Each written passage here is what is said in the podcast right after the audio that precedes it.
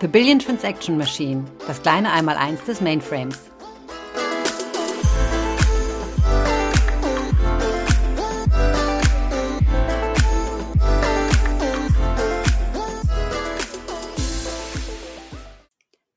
Hallo und herzlich willkommen zu einer neuen Folge The Billion Transaction Machine, das kleine Mainframe einmal eins. Ähm, wie Christian und Rita in der letzten Folge gesagt haben, machen wir noch zu Containern auf dem Mainframe eine separate Folge. Und genau das wollen wir heute tun. Deswegen, here we are. Mein Name ist Maike Hafemann und ich arbeite seit ungefähr drei Jahren als Client Technical Specialist für unsere Mainframe-Plattform und beschäftige mich eigentlich ganz gern mit dem Thema Container, genauso wie mein Kollege. Magst du dich einmal vorstellen, Redelf? Ja, klar. Mein Name ist Redolf Janssen. Ich arbeite schon seit na, etwas über 30 Jahren bei der IBM im Mainframe-Umfeld in verschiedenen Rollen und bin äh, da auch seit na, 10, 12 Jahren ungefähr jetzt als äh, Z-Systems Client Technical Specialist ähm, aktiv, beschäftige mich mit Hardware-Themen, wie teilweise die Vorredner aus den Folgen, die ihr sicherlich schon gehört habt, so Hardware-relevante Folgen, äh, aber auch mit ähm, Software und insbesondere betriebssystemnahen Themen. Betriebssysteme habt ihr ja von Rita äh, in den beiden Folgen schon einiges gehört und ja, eins meiner Hobbys, meiner Spezialthemen sind eben Container in verschiedenen Ausprägungen, in verschiedenen Aspekten und das wollen wir euch jetzt mal etwas näher bringen.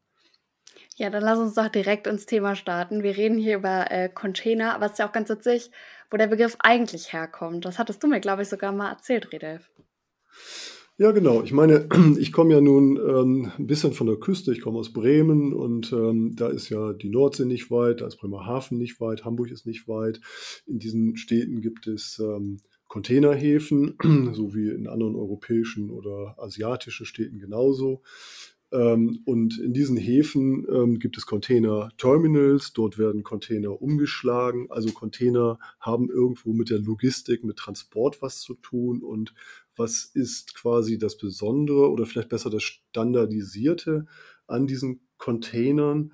Ähm, es ist ein, im Grunde genommen ein standardisierter Formfaktor für Lagerung und Transporte von Gütern, jetzt wenn man es der, von der Logistik her betrachtet. Man kann Container auf unterschiedlichen Transportmitteln einsetzen, man kann es auf Schiffen ähm, fahren lassen, man kann sie auf die LKWs bringen, man kann sie auf die Eisenbahn bringen und äh, natürlich kann auch mal das Transportmittel gewechselt werden. Und das Gute an der Geschichte, äh, und das ist dann, ähm, das setzt sich so ein bisschen dann im Weiteren dann hier auch fort. Wenn ich also irgendwo mal das Transportmittel wechsle, dann nehme ich einfach den Container und lade den von dem einen auf das andere Medium um. Und der Inhalt bleibt natürlich in dem Container drin. Da muss ich nicht, wie früher, als man Schiffe säckeweise be- und entladen hatte, nicht mit vielen, vielen Personen agieren, sondern man nimmt halt diese ganze 20 Fuß oder 40 Fuß Box. Und das ist so der logistische Aspekt, äh, wenn es um Container geht.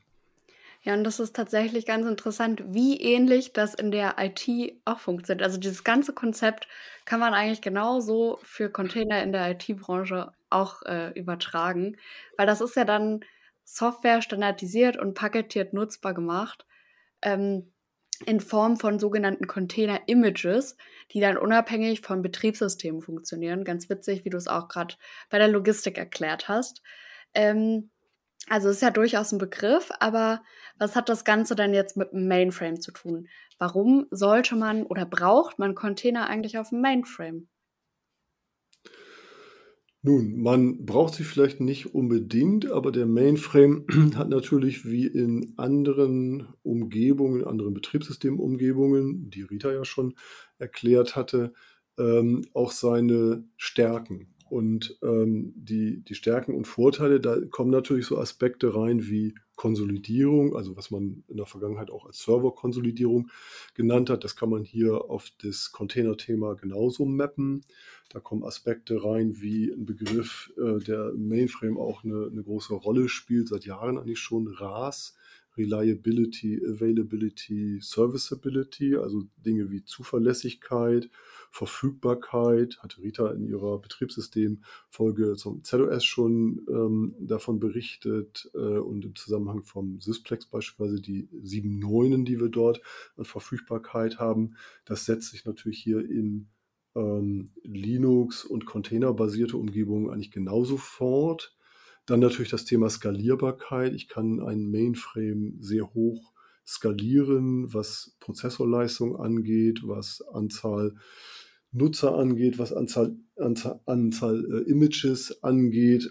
Und ähm, das macht diese Plattform natürlich stark. Und natürlich auch andere Aspekte wie zum Beispiel Security, Verschlüsselung zum Beispiel, alles so Themen, die natürlich auch ähm, sehr gefragt sind äh, bei den Kunden.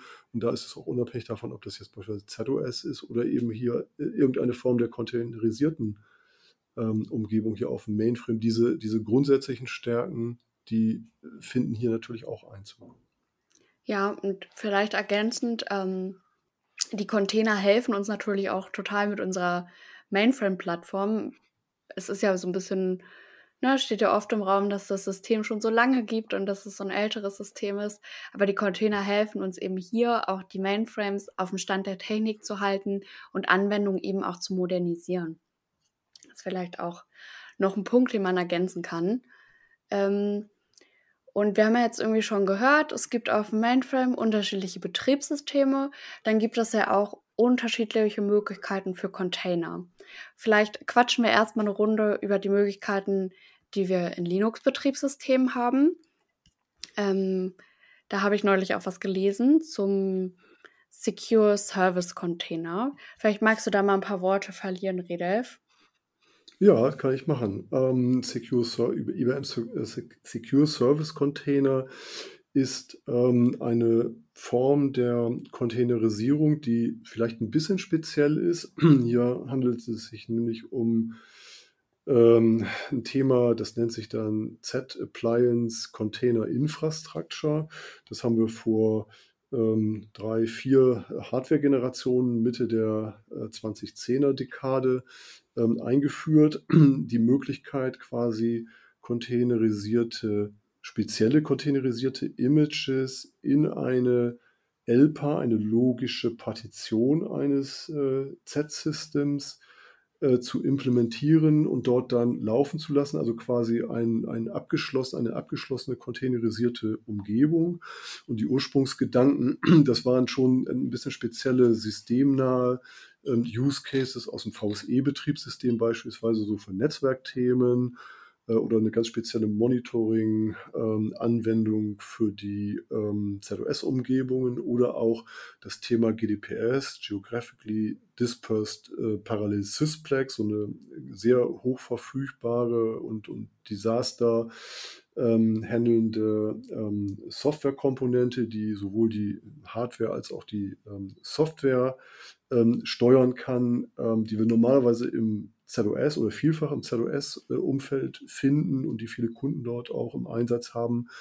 Ähm, wo es aber auch spezielle Use Cases geben kann, wenn Kunden zum Beispiel Linux-Umgebungen haben, die sie auch ähm, in einer gewissen Art und Weise der Hochverfügbarkeit behandeln wollen oder wo vielleicht mal Platteninhalte von einem primären auf ein sekundäres Plattensubsystem geschwenkt werden müssten automatisch.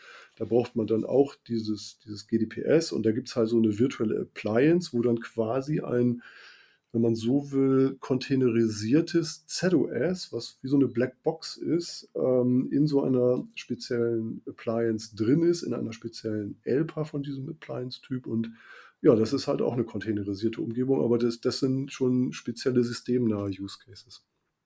Ah ja, das, das ist ja eigentlich ganz interessant. Das heißt, das gibt uns die Möglichkeit, so eine gesamte Appliance, sprich nicht nur ein Teil von Software, sondern einen gesamten Stack, wie weil alles, was zum ZOS gehört, nutzbar im Linux zu machen. Genau, genau. Das mhm. ist dann, das ist äh, wie, wie eine Blackbox, ganz einfach. Die wird vorher paketiert, reingespielt und dann eben an der Konsole gestartet und dann kann man sich von außen natürlich darauf einwählen. Sehr cool. Ja, äh, das ist wirklich, glaube ich, sehr speziell, aber es gibt ja auch noch die ganz normalen, in Anführungsstrichen, Linux-Container, sprich ähm, ganz normale Docker-Container und auch OpenShift. Und OpenShift, ich vielleicht noch ganz kurz zur Erklärung. OpenShift ist eine komplexe Management-Plattform für Container, die von Red Hat kommt. Das ist dann ähm, eher was für größere, komplexere Projekte. Ich sage immer so gern, das ist äh, wie eine eierlegende Wollmilchsau. Äh, es gibt ganz, ganz viele Funktionen, die die Anwendung dann über den gesamten Lifecycle begleiten. Ja, und dann ist natürlich auch die Frage, wo kriegt man denn überhaupt Container oder besser gesagt Container-Images her? Die, die Frage ist natürlich auch.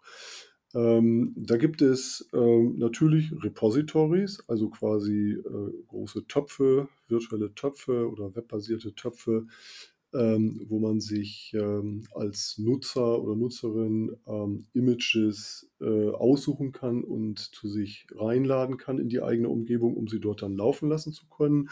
Und wer schon mal mit Docker zu tun hat, jetzt auch unabhängig vielleicht äh, sogar vom ähm, Mainframe, der kennt vielleicht äh, den Docker Hub weil natürlich auch Docker-basierte Containerumgebungen außerhalb des Mainframes laufen. Und Docker Hub ist halt eine Webseite oder so ein Portal, ähm, wo man viele, viele Images, Docker-basierte Container-Images findet für die unterschiedlichsten Use Cases und sich runterladen kann. Und da ist eben ein Subset, ich glaube, das waren, wo ich das letzte Mal geguckt hatte, irgendwo auch schon um die 4000 Images, die äh, Mainframe, also Z-Systems eligibel sind, die dann bestimmte Art und Weise gefleckt sind äh, nach quasi Prozessortyp oder Architekturtyp. Das ist in diesem Fall hier S390X.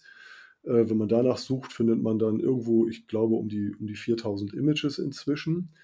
Äh, das ist die eine Seite, da kommt man sehr öffentlich dran, sehr offen und kann ähm, die Sachen einfach so runterladen. Hat aber dann, und ich glaube, da ist das ist natürlich ein Thema für die Mainframe-Leute, die natürlich immer darauf bedacht sind, dass alles sehr, sehr sicher und stabil natürlich auch läuft, aber hier gerade der, der Fokus auf Sicherheit.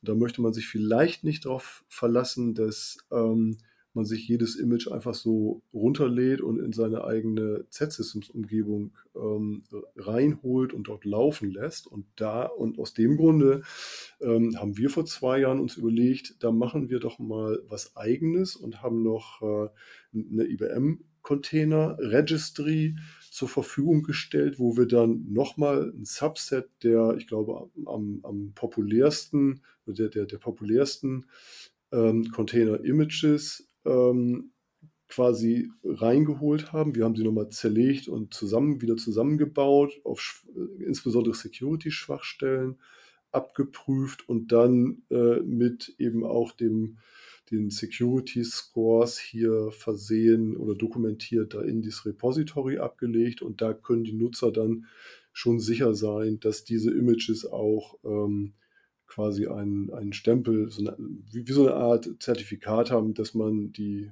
äh, Images dann ähm, sicherer nutzen kann. Ja, ähm, Thema Sicherheit kann man vielleicht auch noch ergänzen. Ähm, es gibt natürlich auch Kunden, die aus Sicherheitsgründen ihre eigene Registry haben und gerne auch ihre eigenen Container-Images bauen wollen. Die Möglichkeit gibt es natürlich auch. Da können wir auch dann in einer anderen Folge vielleicht nochmal drauf eingehen, aus Zeitgründen. Ähm, genau, la lass uns vielleicht nochmal drüber sprechen oder beziehungsweise vielleicht nehmen wir das auch in die nächste Folge, welche Varianten es fürs ZOS gibt. Ja, ich glaube, da machen wir tatsächlich eine eigene Folge draus, weil ähm, das ist ein, schon ein spezielles Thema, ein sehr interessantes Thema, und zwar das Thema ZCX, ZOS Container Extensions, ähm, nämlich die Möglichkeit, entweder Docker-basierte Container im ZOS laufen zu lassen oder auch eben OpenShift-Umgebungen im ZOS laufen zu lassen und dann die ganzen ähm, Vorteile der ZOS-Plattform zu nutzen und natürlich auch äh, die Nähe zu Subsystemen, Datenbanken, Transaktionsmanagern im ZOS zu haben und mit denen zu interagieren. Und äh, ja, das, äh, das machen wir in einer weiteren Folge.